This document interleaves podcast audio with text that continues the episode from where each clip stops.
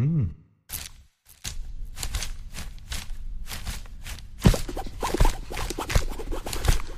Audioaufnahmen von Lesungen und Vorträgen. Mehr als nur ein Buchladen. Buchladen Schwarzeres, hallo? Zu der Veranstaltung. Wir haben vor ein paar Wochen eine Veranstaltung zum Ukraine-Krieg gemacht mit einer antimilitaristischen Initiative aus Tübingen, äh, die, sagen wir mal, hauptsächlich den äh, NATO-Anteil bei der, äh, sag ich mal, Entstehung der Konflikte um die Ukraine äh, zum Thema hatte. Und das war, sage ich mal, ist als unzureichend empfunden worden von uns. Und dann haben wir gesucht. Und ich hatte den Artikel von AK Geschichte gelesen und kannte Renate und Bernd und habe gefragt, ob die Lust hätten, die Veranstaltung zu machen. Das war überhaupt kein Problem. Wir haben uns getroffen. Sie meinten dann, dass über ihren Text hinaus, den sie veröffentlicht hatten als Erklärung, sie es richtig finden würden, äh, Leute aus der Ukraine einzuladen. Das war dann eine ganz klare Entscheidung dafür. Äh, und ich hoffe, äh, ihr habt Gewinn bei der Veranstaltung. Ich habe heute noch versucht, für eine wie nochmal eine Veranstaltung drauf, Leute zu finden aus einem anarchistisch-antimilitaristischen Spektrum, die sich auch wöchentlich oder zweiwöchentlich in Berlin treffen. Und das ist, sage ich mal, in Arbeit, ob das dann eine weitere Veranstaltung geben wird, die war noch nicht ganz so weit zuzusagen. Und jetzt übergebe ich Renate, die wird das Podium vorstellen und auch äh, den Veranstaltungsablauf skizzieren. Viel Vergnügen.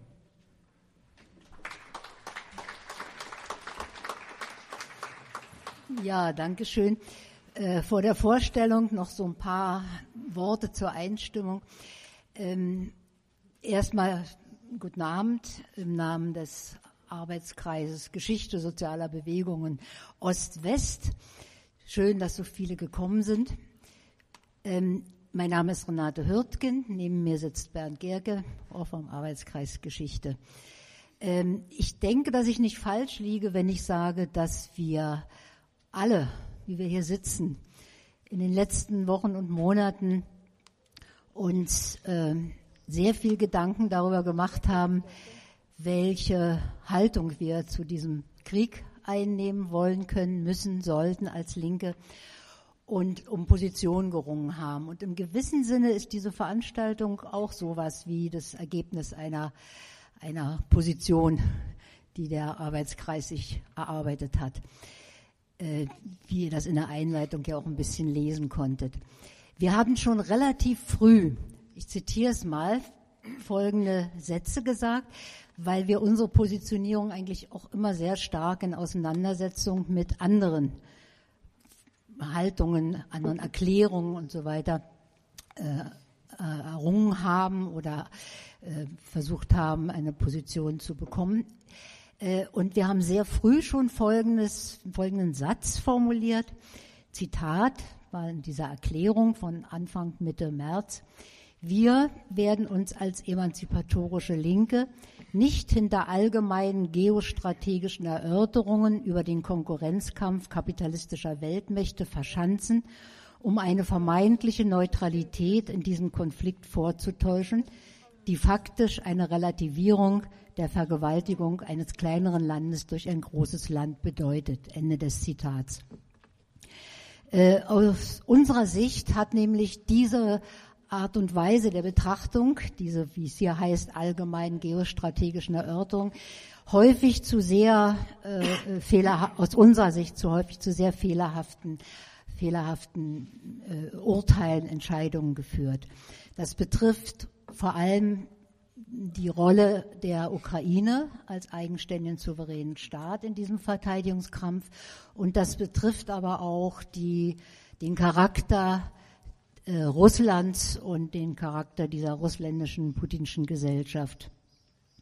Aber am bedrückendsten war für uns, jetzt komme ich auf unsere heutige Veranstaltung zu sprechen, dass äh, so überhaupt nicht, überhaupt nicht über die Situation oder jedenfalls von dem Gros der Linken über die Situation der eigenen Bündnispartner in der Ukraine und in Russland gesprochen wurde, einfach nicht zur Kenntnis genommen wurde.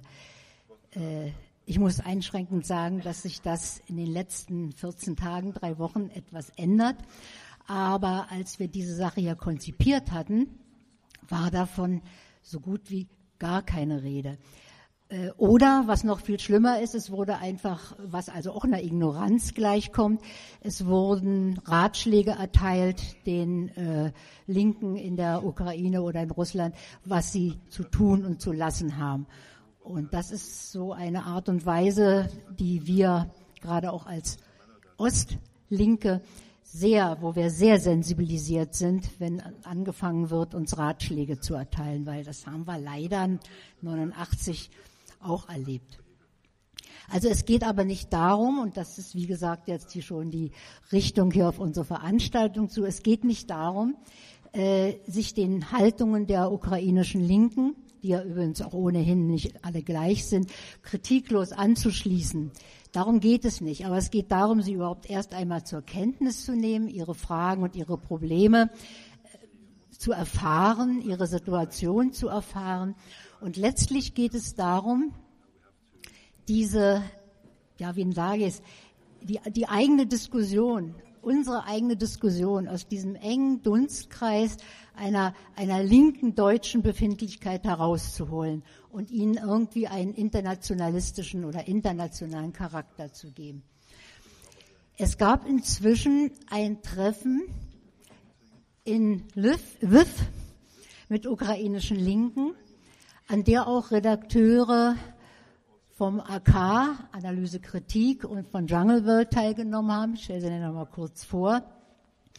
Und dieses äh, offensichtlich zahlenmäßig sehr kleine, diese sehr kleine Runde und eben auch diese marginalisierte ukrainische Linke hat unseres Erachtens aber mit diesem Treffen wirklich ein, ein oder, oder da ist mit, mit diesem Treffen ist wirklich ein Signal für einen Perspektivwechsel ausgegangen. Ähm, apropos internationalistisch, wir hatten heute, ich glaube auch die polnische Kollege, Kollegin von Rasem ist da, aber wir müssen sagen, dass wir heute unser Podium weder mit osteuropäischen noch mit russischen Linken besetzt haben. Das muss unbedingt erfolgen. Gerade auch Osteuropa muss einbezogen werden, aber das wäre dann eben vielleicht doch eine andere Veranstaltung. Wir haben es nicht geschafft, das alles jetzt in einen Topf hier zu werfen und an einem Abend stattfinden zu lassen. Äh, ja, alle Ansprüche werden wir also nicht erfüllen, aber wir hoffen sehr, dass dieser Abend so ein erster kleiner Schritt in eine linke, solidarische Haltung gegenüber der ukrainischen Linken beitragen kann und sein wird. Podium und Ablauf. Ich stelle das Podium mal in der Reihenfolge des Ablaufes vor. Äh, neben mir also Bernd, Bernd Gerke vom Arbeitskreis Geschichte, Soziale Bewegung Ost-West. Er wird einige Überlegungen zu diesem, wie es in der Überschrift ja schon heißt, Dilemma der Linken mit der Solidarität vortragen. Neben ihm sitzt Johannes Simon von der Jungle World. Er ist Redakteur und Autor von der Jungle World. Und äh, daneben Jan Ole Arps von der AK, vom AK, auch Redakteur und Autor. Und sie beide waren mit noch anderen äh, bei diesem Treffen in WIF. Und sie werden etwas über ihre über diese Entstehung dieses Treffens, über ein paar Eindrücke reden und später auch unsere ukrainischen Gäste nochmal äh, ähm, unter Umständen nochmal Nachfragen an Sie stellen. Ähm, freuen uns sehr, dass äh, wir zwei ukrainische Genossinnen, Freunde, Kollegen, ich weiß nicht, wie, wie Sie es gerne haben, wir haben es nicht abgesprochen, dass wir Sie zu Gast haben. Sie sind äh, beide aus der Ukraine und leben zurzeit in Berlin. Ähm, das ist neben Jan Ole Arbst, ist das Natalia Lomonosova. Sie ist ähm, aus der Bewegung, Mitglied der Bewegung Sozialen Juruch. erläutere ich jetzt nicht. Das wird äh, sicher von ihr selber noch passieren das wird sie machen. Und äh, sie ist Redakteurin ähm, von äh, Politichna Kritika, einem, einer Zeitung äh, in der Ukraine verlegt. Gibt's die noch? Wird die auch jetzt noch verlegt? Seid ihr noch dabei? Ja. Es ist kompliziert gerade. Komplizierter, du wirst es sagen.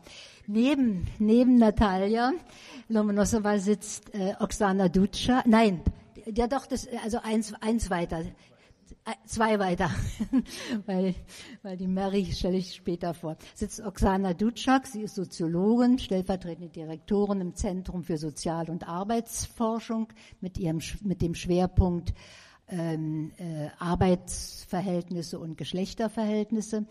Sie ist auch Redakteurin, neben anderem noch Redakteurin von Commons, ein Journal für Sozialkritik in Kiew herausgegeben nehme ich an.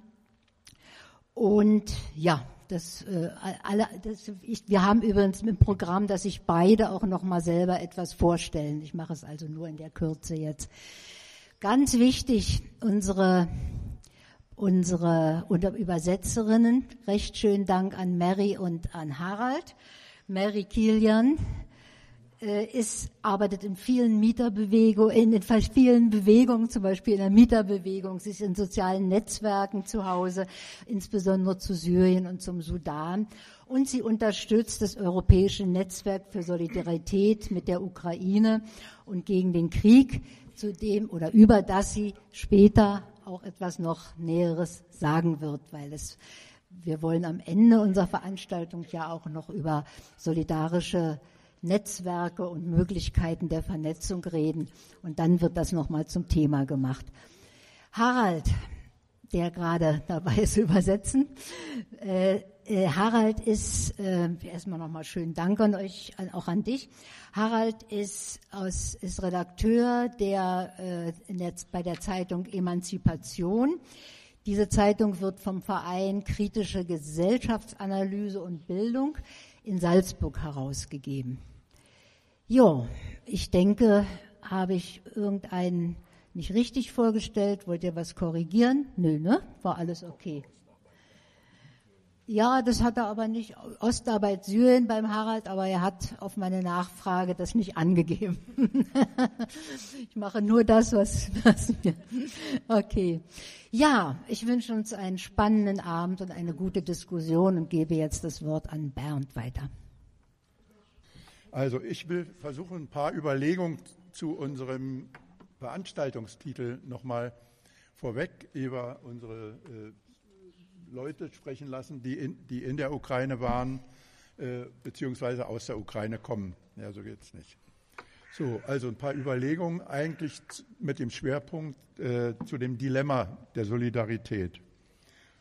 Äh, viele Linke im Westen sehen sich derzeit mit dem Dilemma konfrontiert, dass sie von Beginn an des russischen Überfalls auf die Ukraine sehr wohl die systematischen Massaker an der ukrainischen Zivilbevölkerung sehen, aber beim ukrainischen Widerstand arge Bauchschmerzen verspüren, weil der seine Waffen von der NATO bezieht und insbesondere die USA ein großes, ein übergroßes Interesse an der Schwächung ihres Konkurrenten Russland haben. Also der klare, uns allen bekannte Konflikt der großen imperialistischen Mächte. Deshalb möchte ich für die weitere Debatte der westlichen Linken noch auf zwei weitere blinde Flecken in der Diskussion aufmerksam machen, neben dem ersten, den Renate gerade erwähnt hat, nämlich die Aussparung in der Debatte der eigentlich Betroffenen, nämlich der ukrainischen Linken, zum großen Teil auch der russischen Linken. Äh, aus dieser Debatte. Also mir geht es darum, noch zwei weitere blinde Flecken in der Diskussion sozusagen hervorzuheben und äh, hier heute in die Debatte mit einzubringen. Zum einen will ich verdeutlichen, dass mit, früheren, mit dem früheren Widerstand gegen das ehemalige Sowjetimperium oder der solidarischen Positionierung gegen den heutigen russischen Neoimperialismus sich Linke ebenso wenig in die, in die Schützengräben der NATO begeben, wie etwa die so oft bewunderte kurdische YPG. in Syrien, die, ihren Selbstverwalt die ihre Selbstverwaltungsstrukturen nur deshalb derart großartig aufbauen konnte, weil sie lange Zeit durch US-Truppen vor der türkischen Armee geschützt wurde. Der plötzliche Abzug der US-Truppen durch Donald Trump und die Vertreibung der YPG durch Erdogans Einheiten hat das weltweit leider sehr deutlich gemacht. Doch steht die YPG deshalb, weil sie mit der USA militärisch kooperiert hat, in den Schützengräben der NATO oder der USA wohl kaum. Das wird kaum jemand hier denken. Sie steht vor allem für die Unabhängigkeit und Freiheit des kurdischen Volkes. Das Beispiel der YPG steht für viele, zumeist sehr komplexe Konstellationen in Unabhängigkeitskämpfen und auch Unabhängigkeitskriegen. Es geht im 20. Jahrhundert, daran will ich noch mal anknüpfen, eben, es gibt im 20. Jahrhundert auch nicht nur den Ersten Weltkrieg zwischen den imperialistischen Zentren, auf die die oft zitierte Losung Karl Liebknechts vom Hauptfeind zugeschnitten war. Im Zweiten Weltkrieg zum Beispiel nahmen Titos Partisanen auch die Waffen äh, und die Logistik des imperialistischen und kolonialistischen Großbritanniens an. Und in China kam es in den 30er Jahren äh, zwischen den Bürgerkriegsparteien der Roten Armee auf der einen und der nationalistischen Kuomintang zu einem, äh, zu einem Waffenstillstand und äh, zum Teil zu gemeinsamen Aktionen, als die japanische Aggression gegen China begann. Schließlich wie war das eigentlich mit den schweren Waffen und der Demokratie des Onkel Ho im Vietnamkrieg? Das sind Dinge, die hier nur stichwortartig benannt sind, die sehr unterschiedlich sind, die im Einzelnen zu analysieren sind. Sie sollen lediglich, diese Beispiele lediglich auf die Komplexität der Kräftekonstellation bei Unabhängigkeitskriegen hindeuten und auf die Notwendigkeit, deren Spezifika durch konkrete Analysen der Kontrahentinnen zu untersuchen. Das erspart uns natürlich nicht, genau zu schauen, wann und wo die zwischenimperialistischen Konkurrenz den Charakter eines Unabhängigkeitskampfes eines kleineren gegen ein großes Land überlagert. Aktuell macht sich das meines Erachtens an der Diskussion im Westen über die Kriegsziele des Westens in diesem Krieg fest. Das Gleiche könnten wir sagen, das betrifft das die Aufrüstungsprogramme. Aber die sind von dem Freiheitskampf in der Ukraine strikt zu unterscheiden, meines Erachtens. Auch wenn sie natürlich in der Realität komplizierte Beziehungen eingehen. Die Einseitigkeit in der hiesigen Debatte will ich an einem allen bekannten Beispiel deutlich machen. Mit einer Frage will ich beginnen. Weshalb lesen wir heute alle den hundertsten Artikel aus linker Feder über das rechtsradikale Azov-Regiment in der Ukraine. Und weshalb lesen wir aus linker Feder so gut wie nichts über die rechtsradikalen, ultranationalistischen, slavophil- oder nazifaschisten Formationen, die schon 2014 im Donbass und jetzt wieder erneut an der Seite oder innerhalb der russischen Armee gegen die Ukraine kämpfen. Als Stichworte seien nur genannt die Killertruppen eines Ramsan Kadyrov, oder die Wagner-Gruppe des von Putin hochgeehrten Dimitri äh, Utkin, dessen Hals SS-Runen zieren. Es ist ganz offensichtlich, die Blindheit gegenüber solchen Realitäten auf russischer Seite kann nicht mit, fehlenden, kann nicht mit fehlendem Augenlicht erklärt werden, sondern nur mit den im Kalten Krieg emotional tief verankerten Blockdenken, bei dem die Gegnerinnen der NATO stets als das kleinere Übel oder als bloße Opfer erscheinen. Hier zeigt sich die dritte Leerstelle in der Diskussion über den russischen Angriffskrieg wohl als die folgenreichste.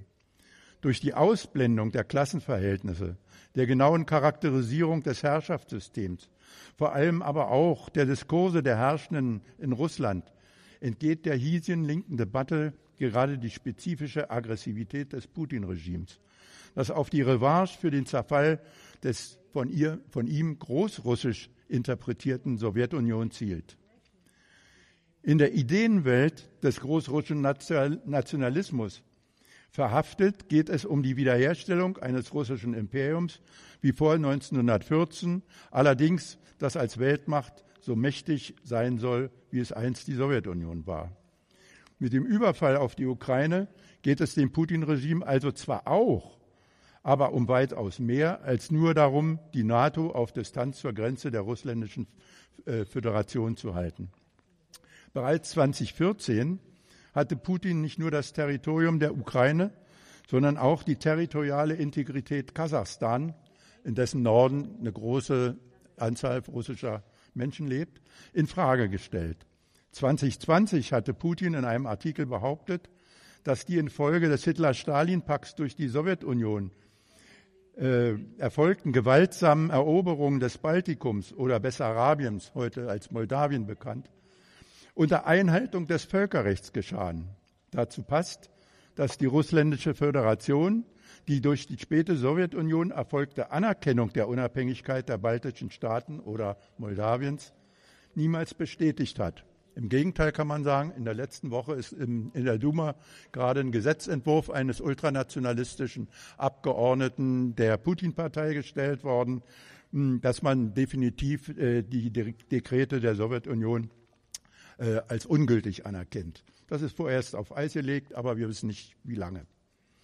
Erst letzte Woche hat sich Putin selbst in die Tradition der Eroberung des Baltikums durch Peter I.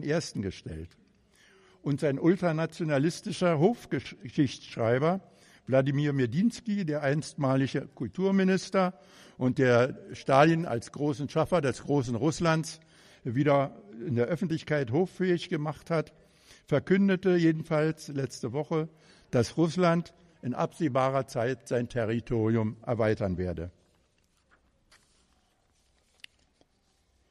Doch der Krieg in der Ukraine hat noch eine weitere Dimension. Er ist auch ein nationalchauvinistischer Krieg, in dem es um die, dem Putin-Regime um die Vernichtung der kulturell-ethnischen Identität der Ukraine geht. Denn durch die großrussisch-chauvinistische Erzählung geht es um die Umwandlung der Ukrainerin in sogenannte Kleinrussen, die zusammen mit den Weißrussen die etwas unbedarften, unterbemittelten kleinen Brüder der Großrussen sind, von denen sie ihre Kultur erhalten die Kriegspraxis Russlands, und die können wir jetzt alle sozusagen in den täglichen Nachrichten verfolgen, die Kriegspraxis Russlands entspricht genau dieser Vorstellung. Alle Aktivistinnen einer eigenen ukrainischen Identität, von rechtsradikal bis linksradikal und alles, was dazwischen ist, wurden in den von Russland besetzten Gebieten getötet, gefoltert oder verschwanden in unbekannten Lagern. Deren Frauen werden ganz systematisch vergewaltigt Russische Soldaten sind planmäßig mit Kondomen ausgestattet für diesen Zweck.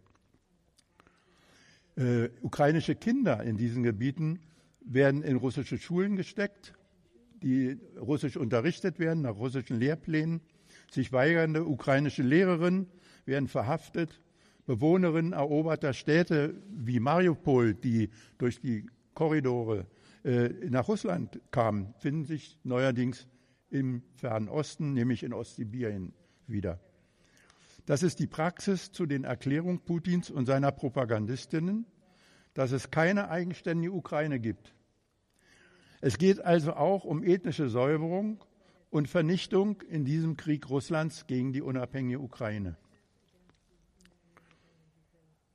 Es macht mich angesichts dieser Realitäten des Krieges sprachlos, wenn von deutschen Linken Vorschläge an die zumeist nicht einmal erwähnten ukrainischen Linken oder an ukrainische Gewerkschaften kommen.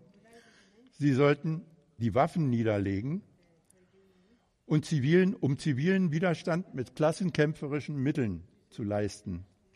Solche Vorschläge zum kollektiven Selbstmord bringen nur die Anmaßung und den Zynismus jener zum Ausdruck, die solche Vorschläge machen. Und natürlich auch die Unkenntnis der realen Ereignisse. Wenn die russische Knute in diesem Krieg siegt, wird es keine Linke mehr geben, in der, weder in der Ukraine noch in Russland. Der Kampf des Putin-Regimes in der Ukraine ist schließlich auch ein Kampf gegen die dekadenten Werte im Westen, für die gerade die Linke, Feministinnen und queere Bewegungen stehen. Sie verachten nichts mehr als genau diese Werte. Deshalb sei als letzter Gedanke für weitere Überlegungen zur Solidarität mit der ukrainischen Linken und den Bauchschmerzen, die man hat, auf die Thesen russischer linker Intellektueller wie Ilja Budreitskis oder Gleb Judins verwiesen, die davon ausgehen, dass das bisherige, eher bonapartistisch aus meiner Sicht zu nennende Putin-Regime seit der Unterdrückung der Opposition in Russland und im Zusammenhang mit diesem Krieg immer stärker faschistische Tendenzen aufweist. Wir müssen das nicht kopieren und nicht einfach unkritisch übernehmen, aber wir müssen das ernsthaft diskutieren. Und vor allem müssen wir das diskutieren mit unseren Genossinnen in der Ukraine und in Russland im Geiste einer internationalistischen Solidarität. Danke. Soll ich loslegen? Okay. Ja, hallo, ich bin äh, Jan Ole von der, äh, aus der Redaktion von AK Analyse und Kritik. Und ähm, ja, zwei äh, weitere AK-Kolleginnen von mir und äh, auch Johannes äh, Simon von der Jungle World. Wir waren Anfang Mai in Lviv zu der äh, zu der Konferenz, von der ja schon die Rede war. Da werden wir gleich äh, im Wechsel kurz von berichten. Äh, ich wollte noch vorab sagen, ähm, also das ging wahrscheinlich einigen anderen hier auch so. Also als der äh, als der ja, Krieg begann am 24. Februar, haben wir also waren wir in der Tat also in der AK-Redaktion äh, überrascht. Also wir haben das nicht sozusagen vorhergesehen, wie viele andere auch nicht und ähm, ja haben auch äh, also wer das die Ausgaben der letzten äh, Jahre oder so verfolgt hat wird da sehr wenig Artikel über die äh, Verhältnisse in der Ukraine oder auch in Russland finden. Also wir haben uns sozusagen quasi auf die Suche machen müssen nach äh, Kontakten äh, zu russischen und ukrainischen Linken. Die da hinten winkt jemand. Ach so, das hat nichts hiermit zu tun mit dem Verständnis. Okay ähm, weil wir die vorher eben nicht hatten. Und das haben wir das haben wir dann sozusagen versucht weil wir äh, ja weil wir dachten wir müssen jetzt versuchen Stimmen von Linken aus diesen beiden Ländern erstmal zu finden die uns äh, ihre Sicht auf die äh, Dinge erklären auf die Ereignisse und äh, auch ja ihre politischen Perspektiven dazu erklären. Ähm, genau Anfang Mai äh, ist dann ähm, ja, sind wir dann über ein paar Ecken auf diese Delegationsreise gekommen, äh, gestoßen. Die hat das neu gegründete äh, Europäische Solidaritätsnetzwerk mit der Ukraine äh, organisiert. Also das ist ein ja, spontaner oder durch den äh, Krieg ins Leben gerufener Zusammenschluss von linken Organisationen, Parteien und so weiter aus verschiedenen Ländern, vor allem aus europäischen Ländern, also aus äh, Frankreich, Belgien, Großbritannien, der Schweiz, also noch einigen mehr, genau. Und äh, die haben in, ja, die haben sozusagen etwas, was vorher eigentlich es interessanterweise nicht gegeben hat von, von den von größeren linken Parteien, eine Delegationsreise zur ukrainischen Linken äh, organisiert und äh, die, ja, die fand in Lviv statt, im Westen des Landes ähm, und wurde organisiert von Sozialen Ruch, äh, Soziale Bewegung auf Deutsch. Das ist, äh, da wird Natalia gleich äh, noch mehr darüber erzählen. Das ist eine, ja, eine sozialistische und demokratische, hieß es in der Selbstbeschreibung, äh, Organisation von um die 100 Leuten vielleicht, die es in verschiedenen, also in fünf verschiedenen Städten in der Ukraine gibt. Das ist jedenfalls mein letzter Stand. Vielleicht äh, ist das auch ein bisschen anders, dann musst du mich korrigieren. Äh, genau, und die äh, haben sozusagen unter, also unter den Bedingungen des Krieges eine, äh, ja, eine zweitägige Konferenz organisiert, zu der sie Linke aus, äh, ja, aus also verschiedenen Organisationen und so weiter eingeladen haben, äh, um uns eigentlich äh, ja, ihre, ihre Perspektiven oder Positionen zu erklären. Genau, davon, dazu äh, gebe ich jetzt kurz an Johannes weiter, der davon ein bisschen berichten wird. Ja, ähm, wir haben, wir sind mit der Delegation von Polen aus gemeinsam nach Lviv gefahren und haben dann im Grunde in einem Hotel am Stadtrand ähm, zwei, zweieinhalb Tage verbracht in so einem Konferenzraum. Und ähm, die, das war wirklich ein breites Spektrum ähm, an eingeladenen Gruppen.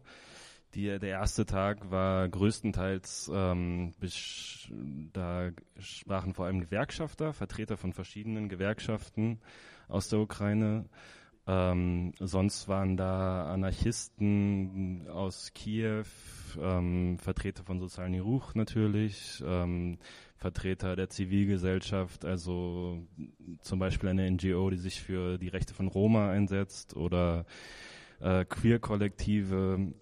Ähm, ja, es war ein sehr breites Spektrum. Ähm, das kann man vielleicht grob so als ähm, ja, anti-autoritäre und zivilgesellschaftliche Linke beschreiben. Ähm, die haben auch ähm, nicht nur über den Krieg geredet. Wir haben äh, zum Beispiel ein großes Thema, das hat mich fast ein bisschen überrascht, wie wichtig das den Gewerkschaftern, aber auch sozialen Ruch war, die Verteidigung von Arbeitsrechten, die vor allem seit Beginn des Krieges äh, stark beschnitten werden immer wieder.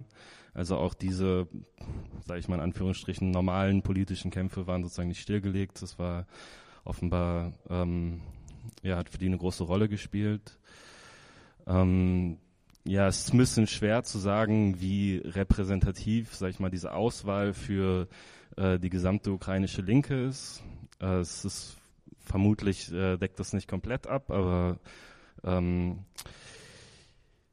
auffallend war schon, dass ähm, es bezüglich des Krieges relativ, relativ, ähm, relative Einigkeit bestand. Also was uns immer wieder kommuniziert wurde und was, glaube ich, auch ein Anliegen war, ähm, uns äh, mitzuteilen, war eine gewisse Enttäuschung über große Teile der westlichen Linken und wie die über den Krieg reden und wie die auf die Ukraine schauen. Explizit genannt wurde auch äh, mehrmals die Deutsche Linkspartei, aber nicht nur.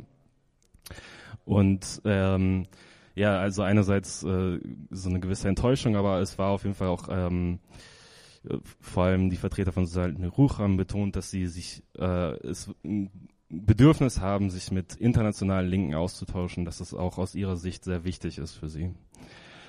Ähm, vielleicht als Beispiel, da waren zwei Vertreter äh, von dem äh, Netzwerk Operation Solidarity aus Kiew.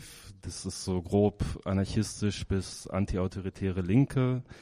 Ähm, die sich direkt nach Beginn des Krieges äh, mehr oder weniger organisiert haben und viele von denen aus diesem politischen Umfeld äh, haben ähm, sich den Territorialverteidigungseinheiten angeschlossen, also sind im Grunde Teil der Armee geworden. Das ist ähm, und ähm, die übrigen haben ein Netzwerk aufgebaut, mit dem sie versucht haben, vor allem diese Genossen, aber auch insgesamt äh, Leute, die ähm, ja, militärisch kämpfen, zu unterstützen. Die haben Kontakt zu Anarchisten und zu Linken im Ausland gesucht, haben Spenden gesammelt, die haben ein äh, Lager in Polen kurz vor der Grenze angemietet und haben zum Beispiel schusssichere Westen besorgt.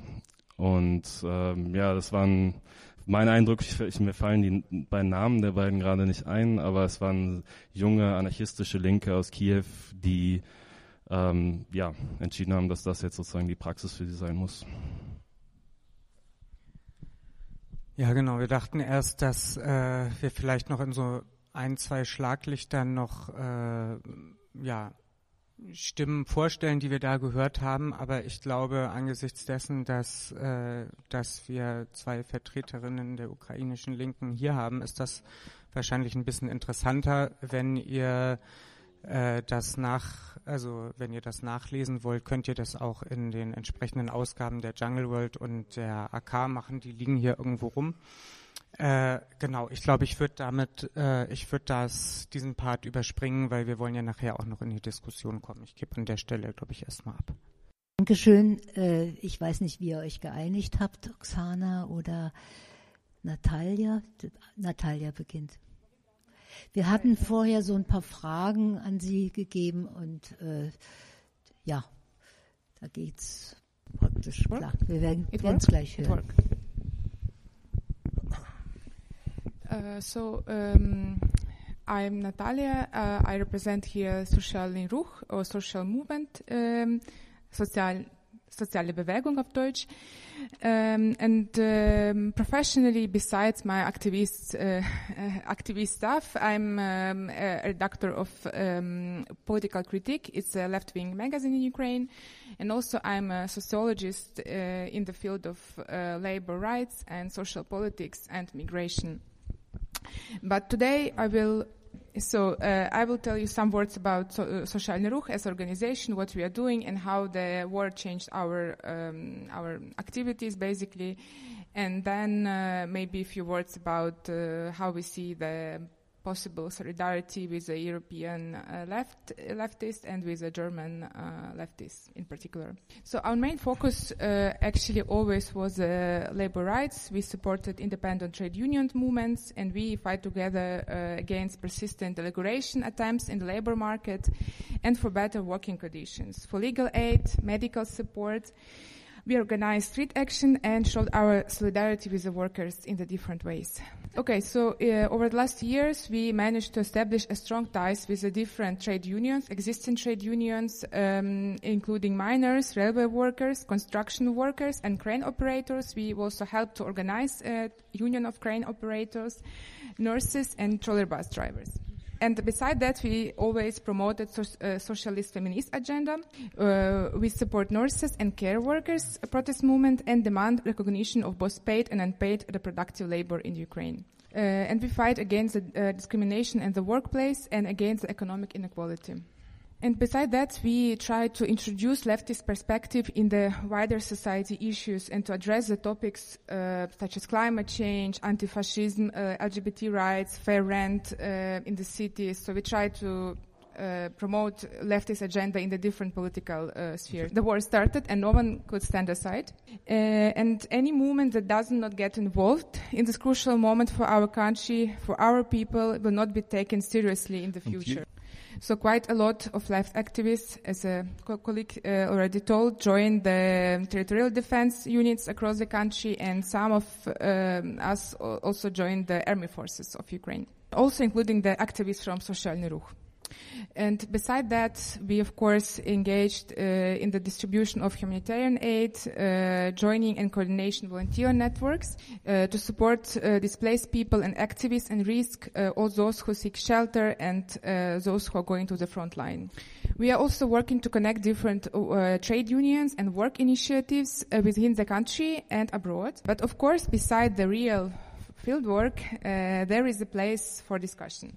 And I'm telling this to underline that for many leftists abroad, uh, the war is only a topic for an intellectual discussion. So the war exists only at a discursive level in your lives, and this, I believe, make a big difference in your lives, and this, I believe, make a big difference. So uh, if I talk about the what positions uh, in the Ukrainian uh, the Ukrainian left are discussing about the war, so unlike Germany, where many leftist activists are still discussing whether Ukrainian people have a right to self-defense, we do not really have this discussion between, us in Ukraine. I even would say that many of us are almost tired of being invited to talk again and again about Waffenlieferung and NATO. Given the widespread prejudice and misperceptions, those discussions are emotionally draining at times. So as Socialny Ruch, um, our activists, we are worrying about labor and social rights uh, of the people during the war.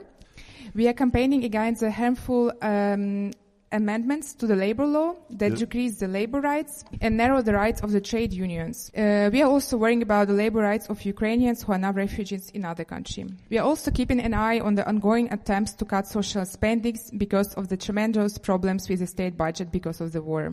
So we are trying to articulate alternatives uh, to dealing with the budget deficit and having our voice in the discussion about the future of Ukraine. Uh, we are facing the task of eliminating the consequences of the colossal destruction in the country and launching uh, and launching uh, modern production after the war. So what we are doing now, we are promoting a strategy based on government intervention in the economy and financing employment programs uh, in Ukraine.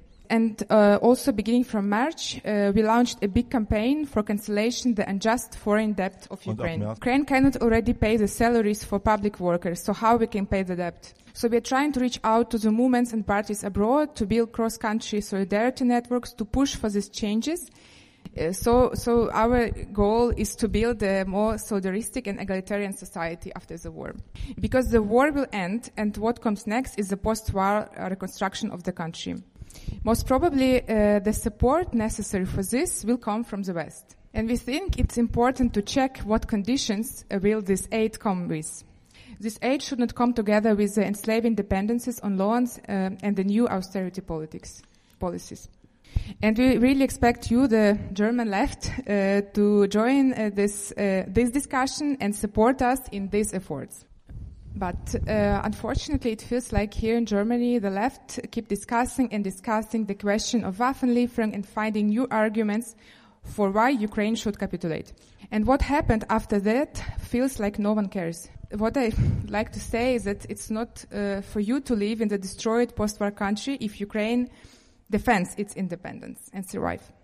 It's also not for you to live in the destroyed country occupied by Russia if Ukraine surrenders and, lays down its arms. So what I also uh, want to share, talking about possible solidarity, is my own observation that um, the old debates on Ukraine in the left-wing scene in Germany are really internal.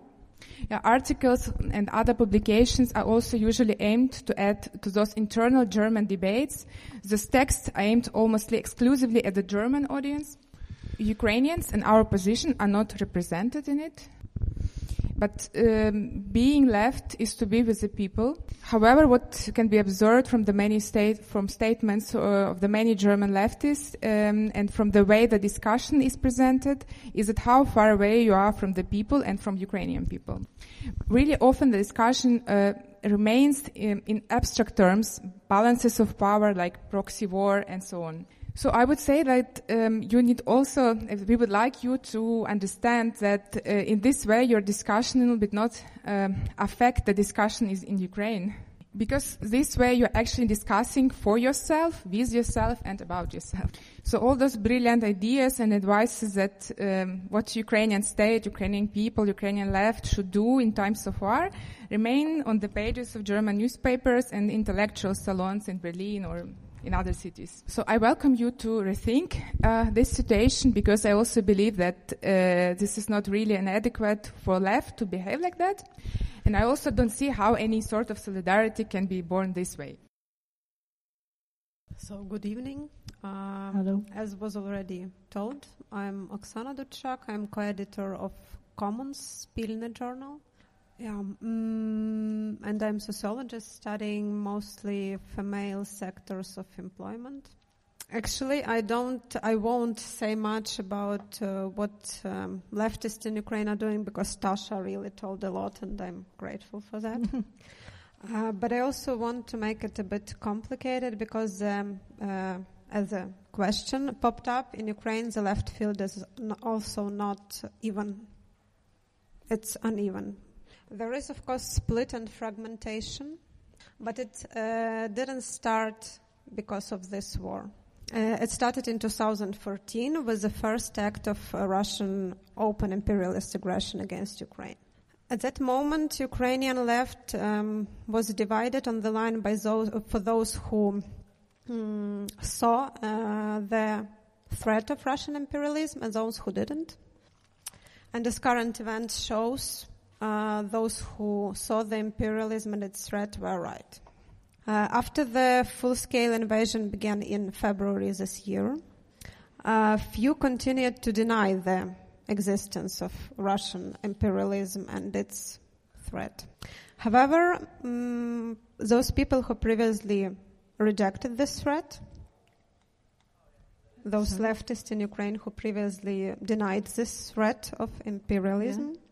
Uh, they um, now take the position, which is, I think, quite known to you, uh, that the war should be stopped immediately, even on the price of Ukraine losing its territory, sovereignty, or whatever. What is amazingly, um, this position, according to recent European polls, is also supported by 78% of AD, ADF supporters.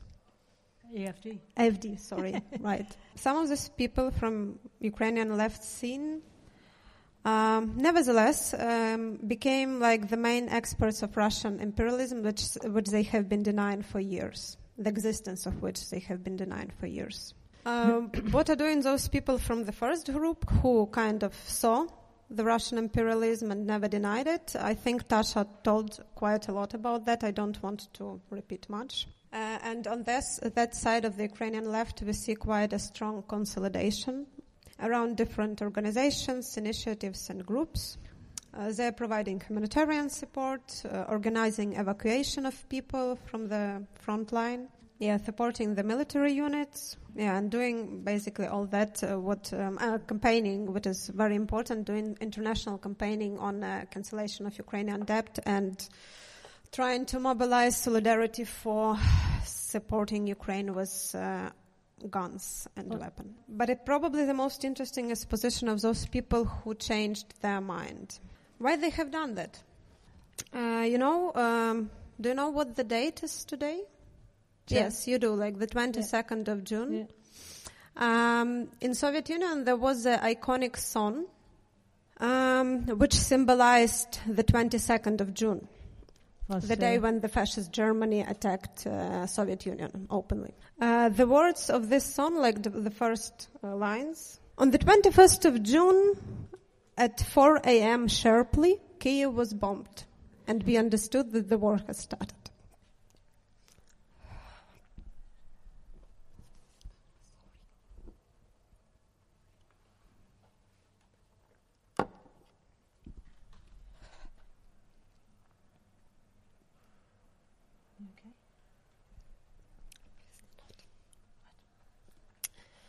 Obviously not.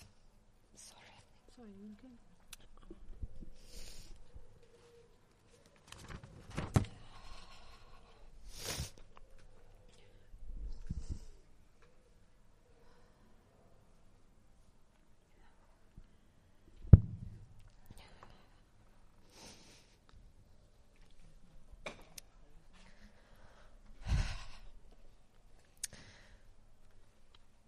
my generation, and for generation of my children, and of their children, Russia will remain what fascist Germany was for me and my fathers and mother and for my grandmothers and for other people in Soviet Union. That's why a lot of people changed their mind on the 24th of February, even if, if they were denying the Russian imperialism before. So, what do Ukrainian leftists expect from Western leftists?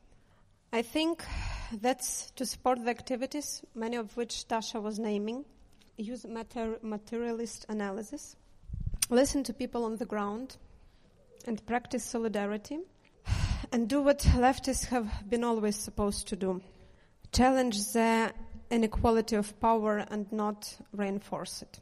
You should understand that Ukrainian society will continue a fight against Russian aggression with or without Western weapon. Because it's not the government who is the only actor here. According, according to the recent polls, 82% of Ukrainians support the position. Now I'm telling the position. Under no circumstances should Ukraine relin- relinquish any of its territories, even if this prolongs the war and threats its independence. This is supported by 80, 82% of the population. Because Russian imperialism is an existential threat to Ukrainian society. Bernd, who spoke the first, was already mentioning some quotes from Russian propaganda.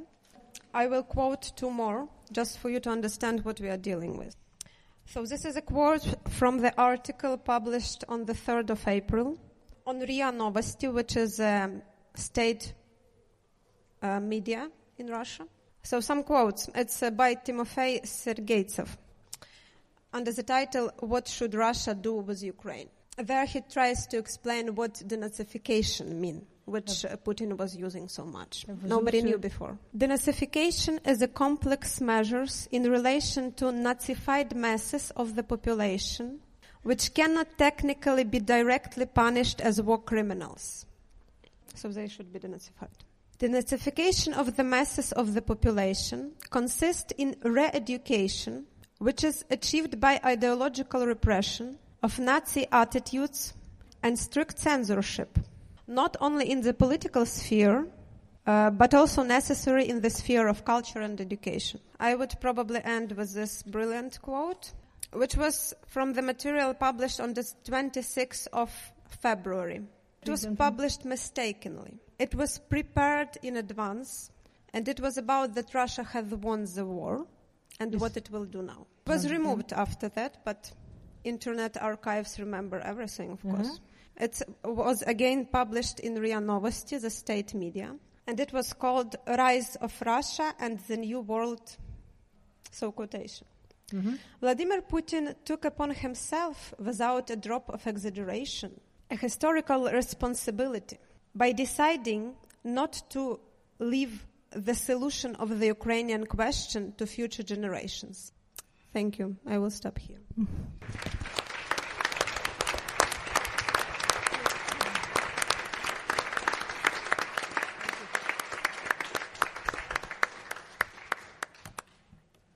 Würdet ihr eventuell jetzt nochmal versuchen, so ein paar Fragen oder falls euch was aufgefallen ist, nochmal zu formulieren?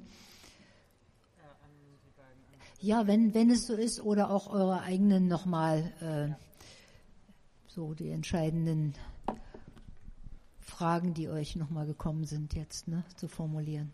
Ja, danke auf alle Fälle für die, äh, für die Berichte. Äh, Natalia, du hast ja erzählt von den verschiedenen, von den verschiedenen äh, ja, Kampa äh, Kampagnen oder Kämpfen gegen Einschränkungen von Arbeits- oder Gewerkschaftsrechten und so weiter und auch von den äh, Überlegungen, ja, sich darauf vorzubereiten, wie mit dem, ja, wie ein Wiederaufbau ablaufen könnte. Aber kannst du vielleicht noch erzählen, wie die ja, wie die politische Arbeit im Moment praktisch ablaufen kann in der Ukraine, oder das würde mich interessieren. Thank you for this question. Uh, of course, during the, the war, upon the martial law, you cannot really protest on the streets. It's not allowed in any country. But it doesn't mean that uh, we should allow the state to do anything in the law sphere.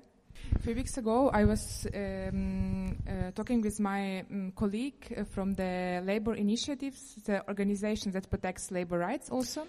And she said a really important message, I think, that uh, all the changes to the law, including labor code, will remain after the war. So we are trying to use, let's say, those means that we have, uh, including the um, social networks and the petitions, campaigns, to uh, to uh, present to the population what this what these changes will actually bring to their lives that uh, to the population that uh, consists of the uh, unemployment people because they lose their work because of the war and what kind of power the employer will get over them uh, during this hard time and after the war. Also, we are trying to campaign together with existing trade unions to criticize these laws in the parliament because they're still in the process. And we actually um, a bit successful in that because some, uh, the most crucial um, positions in this law are now under the question.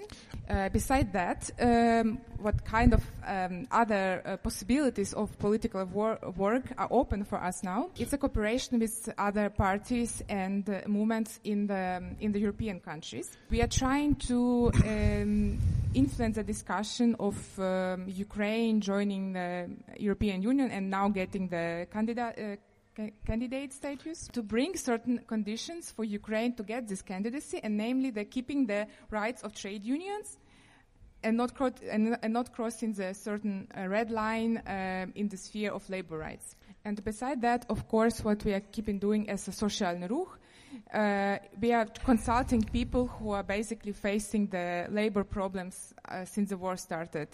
Äh, Ich denke, ein guter Grund, ukrainischen äh, Linken zuzuhören, ist einfach, dass sie über Wissen verfügen, was hier in Deutschland eher selten ist. Ich glaube, in Deutschland gibt es viele, die denken, sie kennen sich mit Geopolitik und so weiter aus, aber Wissen über die ukrainische und die russische Gesellschaft ist eher äh, rar. Und deswegen wollte ich fragen, äh, ob ihr was zu den ähm, dazu sagen könnt, wie ihr das russische Regime einschätzt, was deren strategischen Motivationen und Absichten und Kalküle angeht. Also nicht unbedingt jetzt die Kriegsziele, die du ja schon erwähnt hattest, sondern deren ähm, ja, Kalkulationen und Motive. You see, like the thing that Russian regime is currently and for some years already uh, is built on the idea of restoring the empire. The idea was have been transforming for several decades. I would say for 24, 22 years actually. Yeah, since Putin is in power. Uh, but it's of course not about the only Putin or something. It's the idea of the regime itself on what is uh, what it rests, like the idea of great Russia. And last year there was this famous text by Putin himself uh, on Ukraine. We are so much used to Russian propaganda, uh, broken mirror. That nobody took it seriously. That article. Several people did. Like um, on Ukrainian left, there is Volodya Artyukh, Volodymyr Artyukh, and he kind of took this text seriously. It appeared it was not a kind of um, delusional, I don't know, piece of propaganda which means nothing often, but it was the essence of what uh, Russian regime was trying to reach all. Um, however, of course, it didn't came out of nowhere um, because it's not the first time Russia is attacking another country.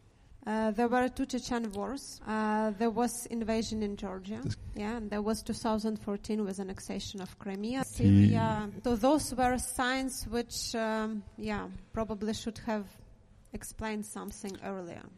And the, it culminated in this year invasion into Ukraine. Other people were also mentioning already the idea of restoration of Great Russian Empire or collecting lost Russian peoples of Russia, like small Russia, small little Russians, big Russians, and Belarusians. So Russian regime is ex- intensively using this um, sentim- ressentiment to reconstruct the greatness of Russia. And what is the most important about it? That everybody, at least in Ukraine, understand now that any peace negotiation, any peace negotiation on this stage, any uh, stop of uh, military action without any significant change in Russia will mean that in one year, five year, or ten years, they will try to conquer more. Because that's how the logic of imperialism works. So for many Ukrainian people, any uh, stop of war without fundamental change will just mean that uh, Russian regime will try to collect its spirits and material resources for another attack. Um, anytime the popularity of Putin will fall down again. Ja, danke schön. Danke an euch alle nochmal bis dahin. Äh, ich würde jetzt gerne die Diskussion eröffnen, aber ich würde sie, na wie sagt man, ich würde ihr versuchen, eine Struktur zu geben.